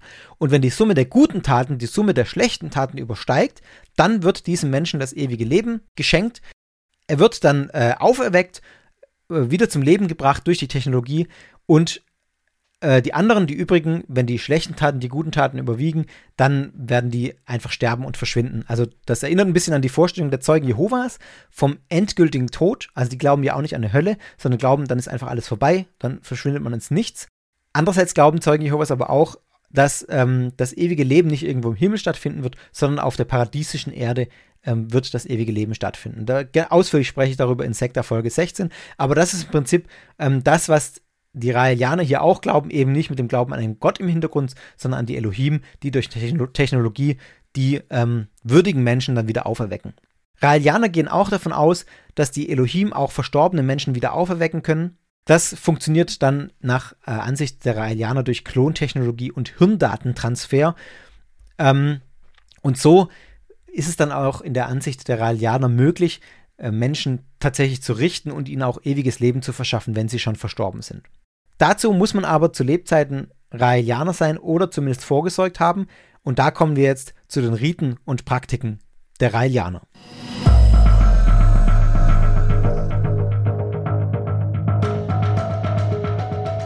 Der erste Punkt hier schließt nämlich direkt an diesen Gedanken des Endgerichts an.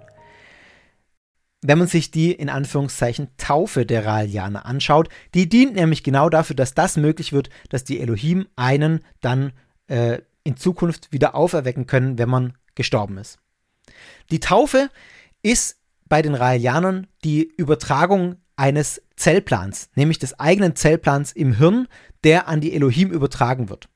Es gibt ja keine Seele, deswegen wird die Seele im Weltbild der Raelianer gewissermaßen ersetzt durch die Idee, dass man die jeweils eigenen Gehirnströme und Schwingungen an die Elohim übertragen kann. Da werden die dann gespeichert und dann werden die später wieder hergestellt und dann in den äh, wiederauferweckten leiblichen Körper wieder eingepflanzt, sodass die äh, Persönlichkeit auch erhalten bleibt. Das eigentliche Verfahren dieser Taufe besteht darin, dass Rael oder ein von ihm beauftragter Bischof oder Bischofin seine oder ihre Hände auf den Kopf der Person legt, die getauft wird, und dann durch Telepathie die Daten an diesen massiver, massiven Computer der Elohim überträgt. Und am jüngsten Tag werden dann diejenigen, die eine positive Lebensbilanz haben, von der ich gerade gesprochen habe, und die vom Rat der Elohim auserwählt werden, mithilfe dieser Daten geklont und wiederhergestellt. Das ist der erste Schritt. Man braucht also diesen zu Lebzeiten diese Taufe, diese Übertragung der Hirndaten an die Elohim. Und damit das aber vollständig funktioniert und man nicht dann in irgendeinem Körper landet, sondern in seinem eigenen, muss jeder Raelianer nachtodlich auch noch mindestens einen Quadratzentimeter vom Stirnbein entnehmen und, oder entnehmen lassen, er kann es ja dann nicht mehr selber, um den Elohim so zu ermöglichen, die körperliche Identität wiederherzustellen. Also es gibt diese zwei Komponenten, die geistliche Übertragung der Hirnströme, die Taufe und die physische Entnahme von Knochen, äh, also von DNA, damit diese beiden Komponenten nachher da sind. Die Raelianer halten die Taufzeremonie viermal im Jahr an den raelianischen Festtagen ab. Das ist zum einen der erste Sonntag im April, dem Fest des ersten Menschen auf der Erde. Am 6. August, das ist das Datum des Atombombenabwurfs auf Hiroshima im Jahr 1946. Davon, da gehen Raelianer davon aus, dass damit eine neue Ära, nämlich diese Endzeit-Ära, eingeläutet wird.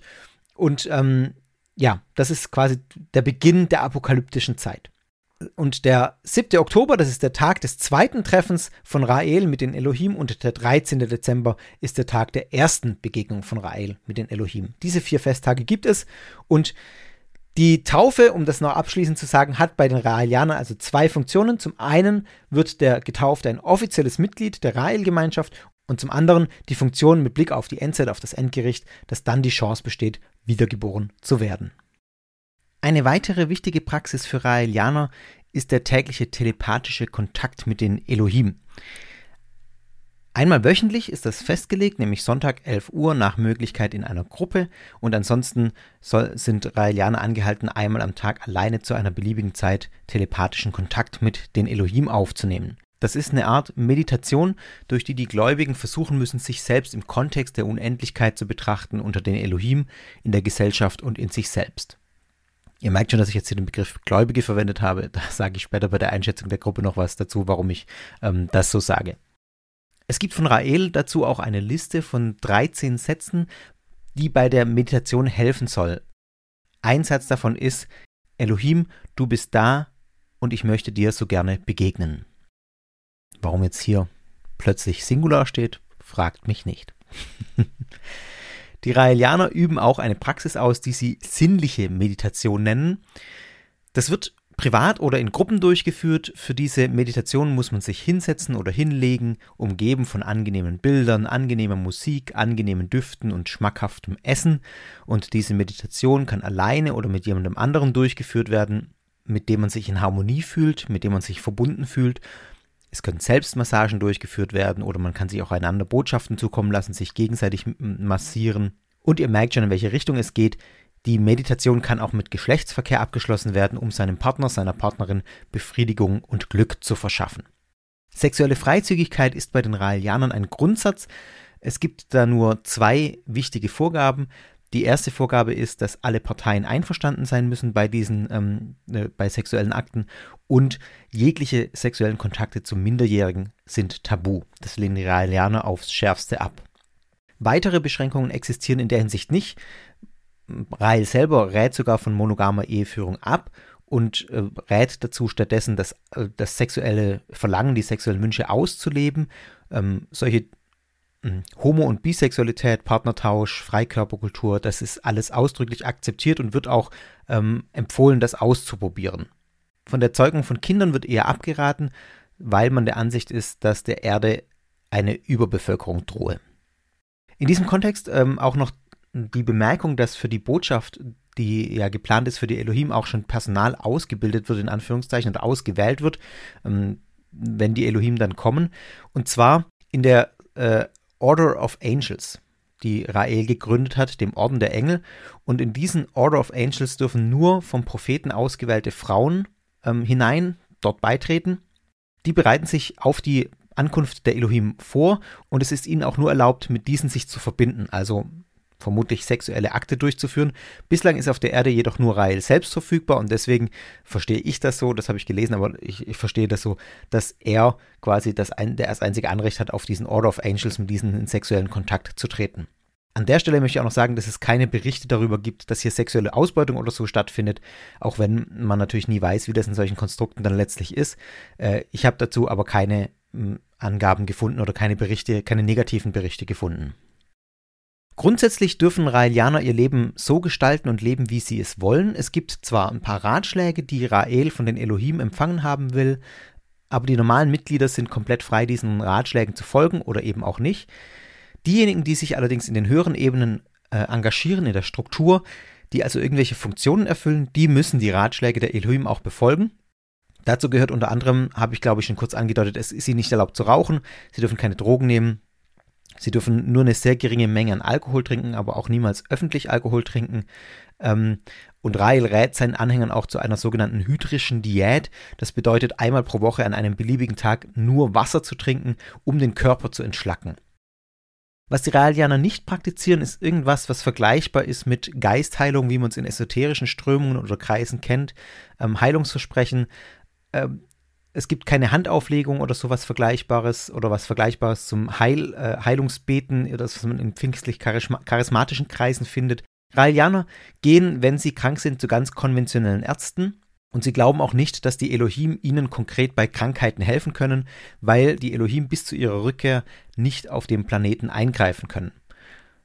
Ich muss sagen, an der Stelle habe ich kurz gestutzt, weil natürlich die, habe ich ja vorhin gesagt, die Wunder ähm, der Bibel und so, die werden ja schon so gedeutet, dass die Elohim eingreifen. Aber ich verstehe das Ganze so, dass man sagt, sie können jetzt nicht direkt eingreifen, sie brauchen Mittler, mit, mit deren Hilfe sie eingreifen, denen sie dann Kräfte verleihen, wie zum Beispiel Jesus, der ja die Technik, mit der er geheilt hat, von den Elohim gelernt hat. Rael hat nach Ansicht der Raelianer aber offenbar solche Fähigkeiten nicht und deswegen glauben sie auch nicht daran, dass er heilen kann oder dass die Elohim direkt irgendwie eingreifen und sie heilen können. Zum Abschluss noch ein paar Worte zum Symbol der Raelianer. Ich versuche dieses Symbol mal als Kapitelbild reinzumachen. Ähm, wenn ihr eine entsprechende Podcast-App nutzt, dann könnt ihr das ja anschauen. Ansonsten ermutige ich euch, wie schon häufiger, eine gute Podcast-App zu nutzen. Äh, da hat man viele Benefits davon. Ich packe es aber auch in die Shownotes, äh, beziehungsweise ihr seht es auch auf der Webseite, wenn ihr auf rael.org geht und seht das Symbol.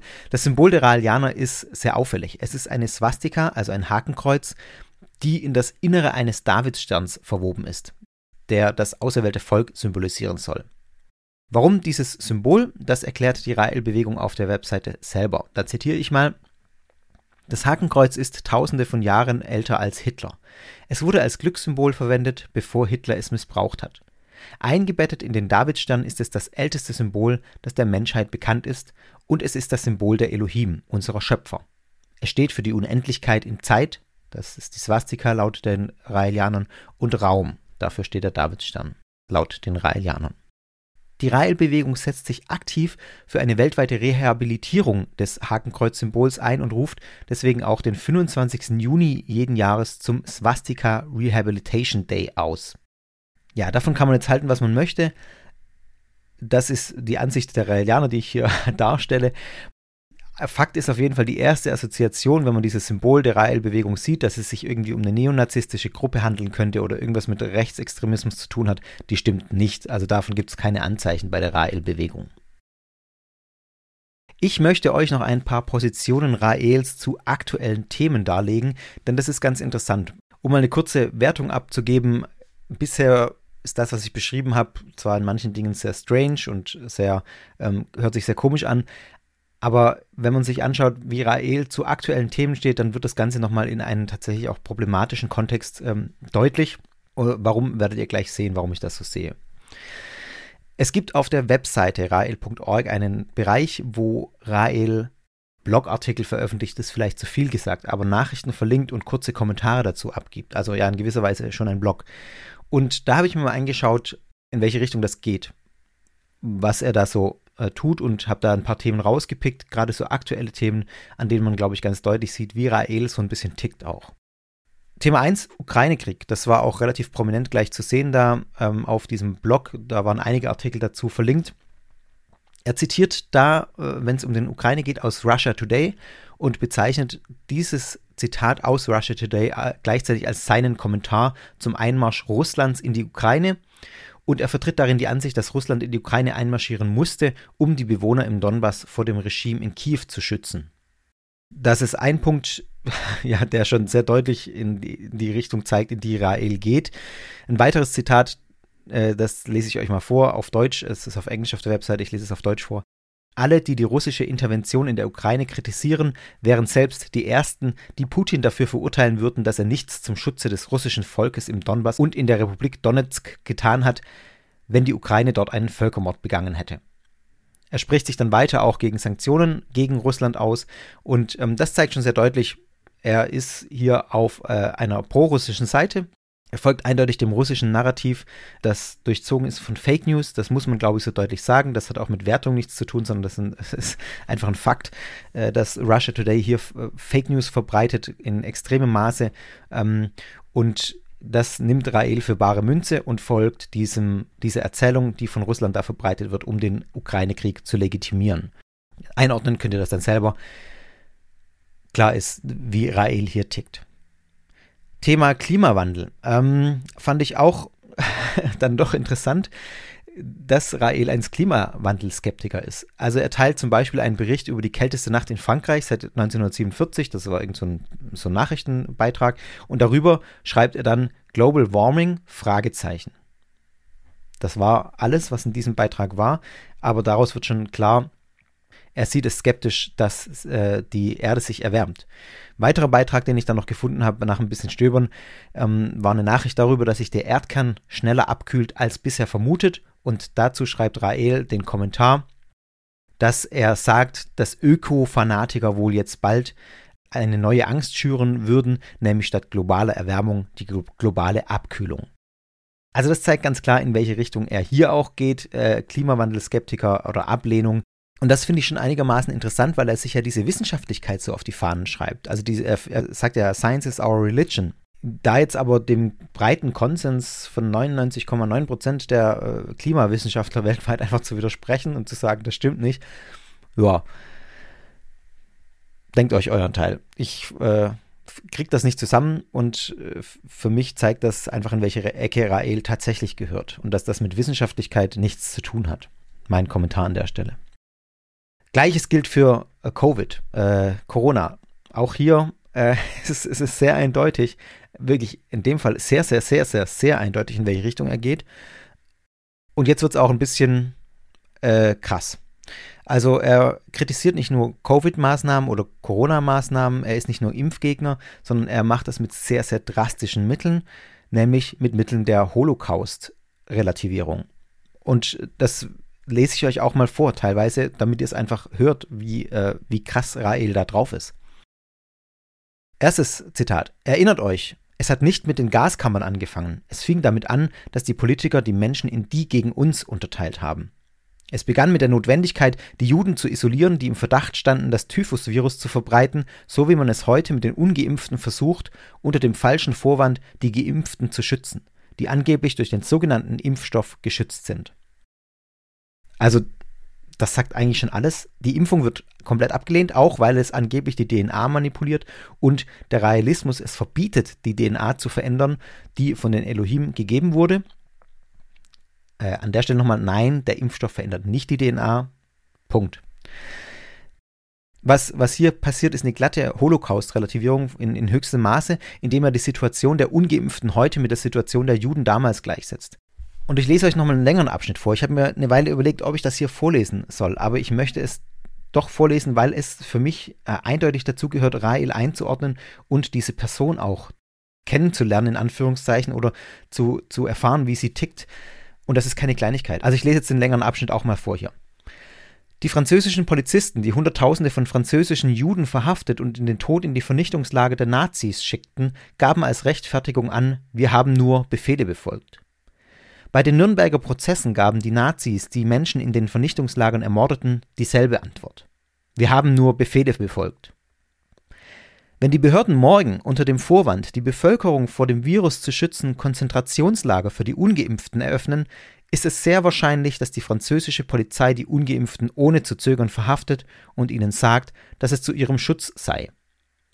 An dieser Stelle leiten uns die Botschaften der Elohim, indem sie uns daran erinnern, dass derjenige, der einen Befehl ausführt, genauso verantwortlich ist wie derjenige, der ihn erteilt. Jeder Polizist, der einen bösen Befehl ausführt, ist genauso verantwortlich wie derjenige, der ihn gibt. Derjenige, der das Flugzeug flog, das Hiroshima bombardierte, ist ebenso verantwortlich wie der US-Präsident, der den Befehl gab. Wenn es in Frankreich einen Nürnberger Prozess geben wird und das wird zweifellos der Fall sein, dann müssen all diejenigen bestraft werden, die an dem Wahnsinn der Anti-Covid-Maßnahmen beteiligt waren. Nicht nur der Präsident, sondern alle Akteure, die den Tod von Hunderttausenden von Menschen zu verantworten haben, sei es durch die Nebenwirkungen des Impfstoffs, sei es durch die Nebenwirkungen der Abriegelungen, wie die Selbstmorde von Tausenden von Menschen, die ihr Geschäft verloren haben und so weiter. Und dieser Prozess muss, wie in Nürnberg, auch die Journalisten einbeziehen, die diese kriminelle Politik gefördert haben. Zitat Ende. Oh, also da muss ich eigentlich nicht mehr viel dazu sagen. Da ist, äh, finde ich, ganz klar, woher der Wind weht. Das ist weit, weit, weit ab von irgendeiner legitimen Kritik an Covid-Maßnahmen. Das ist rundheraus das, was man als verschwörungsideologischen Kreisen hört, was verschwörungsideologischer Bullshit ist, ähm, Vergleiche mit dem Holocaust auf jeder Ebene, Relativierung des Holocaust auf jeder Ebene, die Forderung von Nürnberger Prozessen, das ist schon sehr heftig, weil es die Entscheidungsträger, Journalisten und die Bürger, die die Maßnahmen richtig finden, äh, gegen Covid jetzt absolut mit den Nazis gleichsetzt und fordert, die ähm, zu verurteilen und was ist in Nürnberg auch passiert, zum Tode zu verurteilen. Also das ist wirklich härtester Bullshit. Ich kann es nicht anders sagen und es ist wirklich ähm, verachtenswert, was hier steht und was er schreibt. Also, das ist meine Meinung, die ich hier an der Stelle auch klar sagen muss. Daraus geht für mich hervor, dass mindestens Rael selbst mutmaßlich aufgrund seiner Stellung, aber auch einige oder viele in der Rael-Bewegung schon sehr deutlich mit diesen verschwörungsideologischen ähm, Gedanken sympathisieren, in diese verschwörungsideologische Ecke auch einzuordnen sind weil Rael ja der Prophet ist, der die Weisheit hat, der von den Propheten, äh, der von den Elohim ähm, geleitet wird, mit ihnen in Kontakt steht. Und deswegen ist es eigentlich nicht denkbar, dass er allein jetzt hier diese Meinung vertritt, sondern es steht ja auch offiziell auf der Rael.org Webseite. Also äh, das ähm, zeigt schon, in, in welche Richtung das alles geht. Ja, und wenn man sich sonst so die Wissenschaftlichkeit so auf die Fahnen schreibt, offenbar nimmt man es da nicht überall so genau mit den Fakten und der tatsächlichen Wissenschaftlichkeit. Äh, man ist sehr anfällig für solche Mythen und nicht nur anfällig, ich würde sagen, das zeigt auch sehr deutlich, dass Rael jemand ist, der aktiv diese Verschwörungsmythen befeuert, der aktiv hier sie weiter verbreitet und sehr klar damit auffällt, Fake News zu verbreiten über den Ukraine-Krieg, über den Klimawandel, über Covid-19 und letzteres auch verbunden mit wirklich absolut krasser Holocaust-Relativierung. Das habt ihr selber gehört. Bevor ich zu meiner Einordnung komme, noch einige Punkte. Ich habe natürlich auch geschaut, ob ich irgendwelche Aussteigerberichte finde. Das ist mir relativ schwer gefallen. Also es gibt ein paar ganz abstrakte Dinge, die Aussteiger über die Rael-Bewegung sagen, aber nicht so typische Berichte, wie man sie äh, häufig von Aussteigern aus problematischen Gruppierungen hört. Einige Punkte, die von ehemaligen Mitgliedern kritisiert werden, sind vor allem die, dass zum einen viel Geld an Rael und die Führungsriege fließt und sich die ein schönes Leben machen und auch ordentlich Geld kriegen. Also das, was ich vorhin gesagt habe, auf der Webseite steht, dass sie kein Geld kriegen, scheint nicht zu stimmen. Da gibt es äh, gegenteilige Berichte. Und zum Zweiten ähm, die Kritik an Raels Idee der Geniokratie, also dass die ähm, Herrschaft nur durch intelligente Menschen äh, vollzogen werden soll, also nur intelligente Menschen herrschen sollten oder regieren sollten und auch nur wahlberechtigt sein sollten. Da wird Rahel selbst dann mit den Nazis verglichen äh, seitens der Kritiker, ähm, weil er eben diese Idee hat, dass die Wahl- und äh, Regierungsebene nicht allen zugänglich sein sollte. Interessanterweise, ja, habe ich, hab ich eben nichts gefunden, was irgendwie über missbräuchliche Strukturen berichten würde, was über psychischen Druck berichten würde. Es bleibt alles auf dieser allgemeinen Kritikebene. Und damit kommen wir zur Einschätzung meinerseits, die ich euch am Ende auch noch geben möchte, die mir nicht so ganz leicht gefallen ist, muss ich doch sagen. Die Raelianer werden im Großen und Ganzen von denen, die ihnen begegnen, die sich mit ihnen beschäftigen, mit einem Lächeln beäugt. Zu absurd finden viele die Glaubenssätze, die ich ja jetzt auch ausführlich dargelegt habe. Und ich muss in diesem Teil, jetzt sei es mir zugestanden, auch sagen, ja, das sind schon wirklich schräge Dinge. Bei dem einen oder anderen muss ich schon auch schmunzeln. Weiter möchte ich das jetzt aber nicht beurteilen. Da könnt ihr euch euren Teil dazu denken. Und äh, meiner Ansicht nach darf ja jeder glauben, was er möchte. Und die Raelianer dürfen das auch glauben. Und vermutlich habt ihr euch euren Teil auch schon dazu gedacht, als ich das ausgeführt habe. Insbesondere frage ich mich Folgendes, nämlich die Raelianer behaupten ja, strikte Atheisten zu sein. Was sie aber letztlich tun, was passiert, was ich euch auch ausführlich dargestellt habe, ist, dass sie den Glauben an einen Gott ersetzen mit einem Glauben an die Elohim. Da es für die Elohim aber auch keinerlei wissenschaftliche Beweise gibt, nehmen sie quasi einfach die Rolle von Gott ein. Also diese Elohim nehmen die Rolle von Gott ein. Und ich weiß jetzt nicht, wie ihr Atheisten da draußen das seht. Ich weiß, es gibt viele unter euch HörerInnen, die Atheisten sind. Ich würde sagen, das ist doch irgendwie ein Scheinatheismus bei den Raelianern hier. Also in Anführungszeichen Scheinatheismus. Denn ob ich jetzt an Gott glaube oder an irgendwelche angeblichen Elohim, für die es keine wissenschaftlichen Belege gibt, das ist doch egal.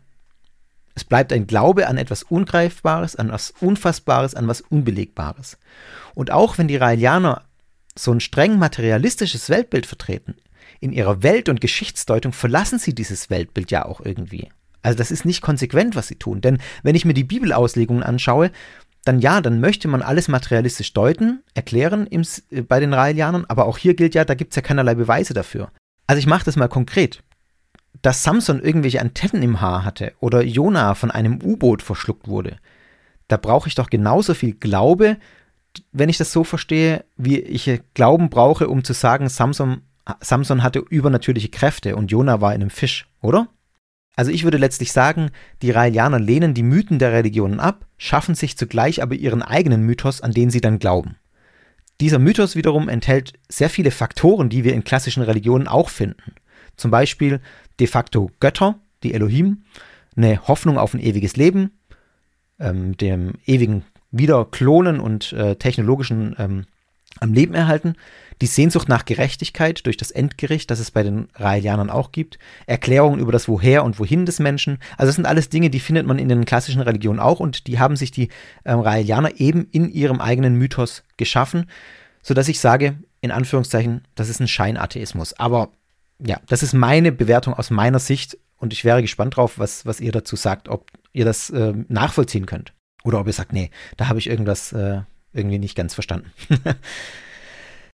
Ist es eine Sekte? Das ist ja immer schön die Frage, die am Ende steht. Ähm, oder wie ordne ich das jetzt ein? Wie bewerte ich diese Bewegung? Abgesehen von dem, was ich jetzt gerade gesagt habe.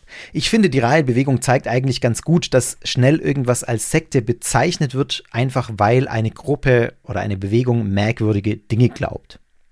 Das ist aber keine geeignete Sektendefinition. Ne, was eine Gruppe glaubt, äh, qualifiziert sie oder disqualifiziert sie nicht als eine problematische Gruppierung oder eine sogenannte Sekte. Insgesamt glaube ich, dass die Bindung an die Rahel-Bewegung, das hat sich mir gezeigt, im Großen und Ganzen eher lose zu sein scheint. Viele Mitglieder zahlen keinen Zehnten. Ich habe sogar noch irgendwo gelesen, dass gerade mal die Hälfte ihren Mitgliedsbeitrag überhaupt regelmäßig zahlt. Das scheint mir also irgendwie so ein informeller Status der Mitgliedschaft zu sein. Also keine so ein, so ein strenges Drinnen und Draußen, wie man es erwarten würde von problematischen, von wirklich problematischen Gruppierungen, von sogenannten Sekten. Das gibt es hier einfach in der Form nicht. Das Ganze führt dazu, dass ich auch lieber von der Rael-Bewegung spreche. Es scheint mir diese klar abgrenzbare Gruppe nicht zu geben, ähm, sondern wahrscheinlich gibt es viele Sympathisanten, die da irgendwie sich zugehörig fühlen, aber dann doch nicht ganz, die das teilweise irgendwie nachvollziehen können, was Rael sagt, andere Dinge ablehnen. Also äh, damit fehlt auch viel, was man so klassisch diesen wirklich problematischen, destruktiven Gruppen oder sogenannten Sekten zuordnet. Sowas wie soziale Kontrolle oder Kontrolle des Privatlebens, äh, eine Abschottung nach außen. Also das sind alles Dinge, die, die finde ich hier nicht. Die finden auch die Religionswissenschaftler nicht, die die Gruppe beobachtet haben. Also von der Sekte würde ich nicht sprechen. Das heißt aber nicht, bitte nicht falsch verstehen, das heißt nicht, dass ich durchaus problematische Dinge sehe. Im äh, engeren Kreis um Rael herum scheint er schon auch seine Macht zu nutzen, um abweichende Ansichten stark zu sanktionieren und dafür zu sorgen, dass die Lehre letztlich rein bleibt, auch durch drastische Maßnahmen. Ich meine, wenn man die Insicht mal betrachtet, Ich habe diese eine Bestrafungsmöglichkeit genannt, dass man ganz ausgeschlossen wird und mit diesem kompletten Ausschluss auch einhergeht, dass man nicht mehr wiederbelebt werden kann von den Elohim. Und das kann schon hart sein. Also wenn man wirklich in diesem Weltbild drin ist, das glaubt, dann wird einem damit die Möglichkeit für das ewige Leben genommen, ähm, wenn man es aus der Innensicht sieht. Und daran kann ich mir schon vorstellen, dass das ähm, dazu führt, dass Ex-Mitglieder, die unter diesem Bann dann äh, stehen, sehr leiden, äh, stark darunter leiden und das auch mit psychologischer Hilfe unter Umständen verarbeiten müssen. Also das ist schon was, wo ich sage, da ist ein Potenzial da, dass das wirklich auch Schäden hinterlässt. Dann natürlich die starke Zentrierung auf Rael als Heilspersönlichkeit und Prophet, die ihm sehr große Macht de facto gibt. Auch wenn man sagen muss, ähm, also Susan Palmer, die die Rael-Bewegung seit Jahrzehnten als Religionswissenschaftlerin beobachtet und zu ihr geforscht hat, viele Feldforschungen auch gemacht hat, die sagt, es gibt keine Anzeichen dafür, dass Rael eine wirkliche Gefahr darstelle für seine AnhängerInnen, ähm, so wie man es bei Jim Jones oder bei David Koresh äh, sagen könnte. Rael lehnt ihrer Ansicht nach auch überzeugend Gewalt ab. Es gibt auch keine Anzeichen dafür, dass er AnhängerInnen irgendwie sexuell ausbeutet oder missbraucht. Also das findet man alles nicht. Dennoch würde ich sagen, dass es allein schon problematisch sein kann, wenn man so eine starke Zentrierung auf eine Person hat und ihr viel Macht gibt. Was ich wirklich problematisch finde, ich glaube, das ist jetzt deutlich geworden, sind die Verbreitungen von Verschwörungsmythen, die Holocaust-Relativierung, die schon zeigt, ähm, wo ich jetzt mal ganz persönlich sage, Rael ist mir kein sympathischer Mann. Muss ich an der Stelle einfach vielleicht auch mal so sagen. Äh, bis ich das jetzt so gelesen habe von ihm, äh, was ich gerade auf, auf einem Blog zitiert habe, da dachte ich so, ja, der ist vielleicht abgedreht oder so, aber vielleicht ist es ein ganz netter Typ. Und nachdem ich dann seine Äußerungen jetzt zu äh, Ukraine-Krieg und zu Klimakrise und zu äh, Covid-19 gelesen habe, auch in dieser drastischen Form, wie er es da macht, da musste ich schon echt schlucken und dachte, nee, also dem Typen möchte ich eigentlich nicht begegnen. Unbedingt. Und es zeigt schon sehr klar, wie er tickt und in welche Richtung er geht und was natürlich dann das auch, also das ist natürlich auch was, was man dann sehr stark problematisieren muss, weil das natürlich was ist, was auf seine Anhänger übergeht und ähm, nicht bei ihm selber bleibt. Deswegen ist es, ist das auch ein sehr problematischer Punkt in dieser Rael-Bewegung. Immer wieder kommen dann natürlich auch Fragen, wie ist denn das mit äh, möglichen Selbstmordszenarien? Gerade bei so UFO-Religionen ist man da ja schnell dabei. Heaven's Gate, äh, die das erwartet haben, die Son Sonnentempler waren auch irgendwie in diesem Kontext ähm, äh, verortet.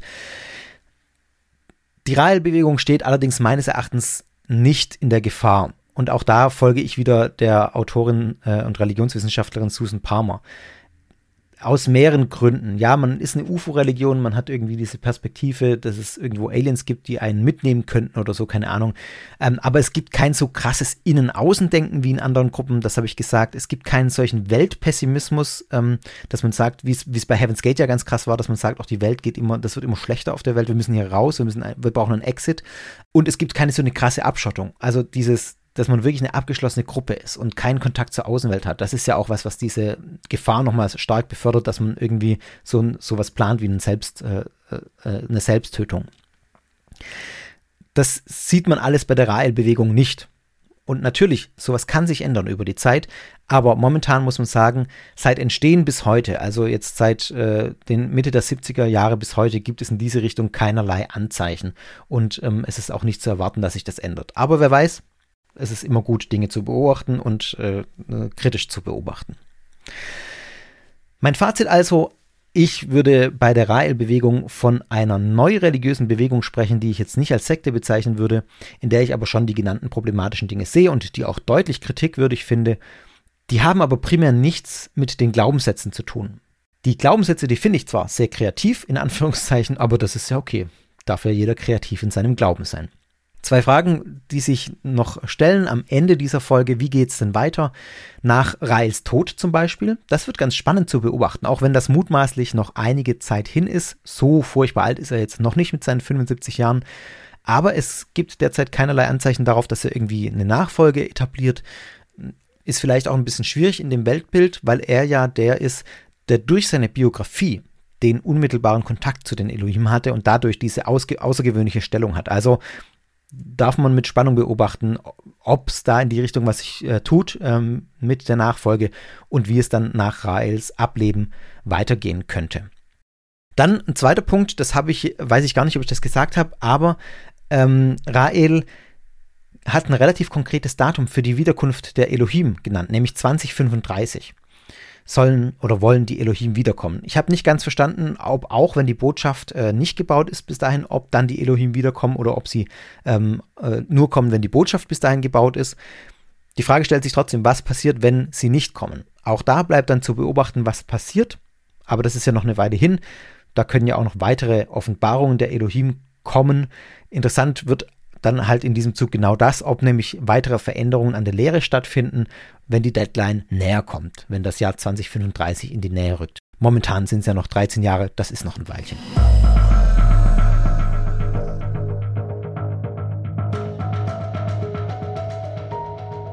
Und damit sind wir am Ende einer weiteren Folge die ich sehr spannend fand. Ich hoffe, ihr auch. Ähm, ich hatte wieder richtig Lust, diese, mich damit zu beschäftigen ähm, und in diese Glaubenswelt einzutauchen und mir darüber Gedanken zu machen. Ein paar Hausmeistereien am Ende. Wir haben einen Termin für ein Hörerinnentreffen. Notiert euch das, wenn ihr Lust habt, dabei zu sein, am 21. Mai. Das ist ein Samstag, 21. Mai, 20.30 Uhr. Ähm, das ist digital, virtuell Ihr findet auf sekta.fm slash Termine dann den Zugangslink an dem gleichen Tag. Wenn ihr Sekta gut findet, dann freue ich mich, wenn ihr von Sekta weitererzählt. Und wenn ihr mich unterstützt, wenn ihr mich mit dem Plus-Programm unterstützen wollt, plus.sekta.fm, dann äh, freue ich mich auch sehr. Das ist auch via Dauerauftrag möglich. Dann schreibt mir einfach eine schnelle E-Mail. Ähm, dann kriegt ihr auch Zugang zu allen Benefits. Also ihr müsst das nicht über die Kofi-Plattform machen. Das ist aber sicherlich für euch das Einfachste. Folgt mir auf Twitter und Instagram. Da bin ich unter @sektapodcast unterwegs und freue mich, wenn ihr mir da folgt und mit mir in Kontakt tretet. Es gibt den Discord-Channel, den verlinke ich euch in den Show Notes. Da ist immer ein bisschen Dis Diskussion auch und es gibt auch den Inner Circle für die, die im Plus-Programm mich unterstützen. Das ist ganz nett. Äh, freue ich mich, wenn ihr da auch reinschaut. Ansonsten, wenn ihr Lust habt, lasst mir eine Bewertung auf Apple Podcasts da und einen Kommentar. Da freue ich mich immer das ist schön, diese Sternchen zu sehen. und es hilft natürlich auch, Sekta ähm, ja, einfach sichtbar zu machen, damit mehr Leute den Podcast finden. Fragen, Anregungen und Feedback immer gerne an guru.sekta.fm. Ja, und jetzt bleibt mir noch zu sagen, euch alles Gute, bleibt gesund und tschüss, bis zum nächsten Mal bei Sekta.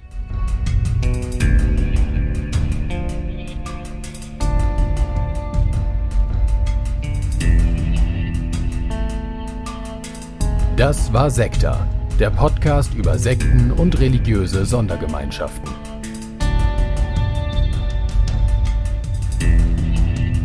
Sekta ist Teil des Ruach Jetzt Netzwerks.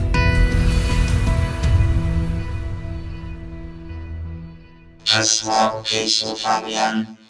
Wir werden uns bei der nächsten Folge wiedersehen.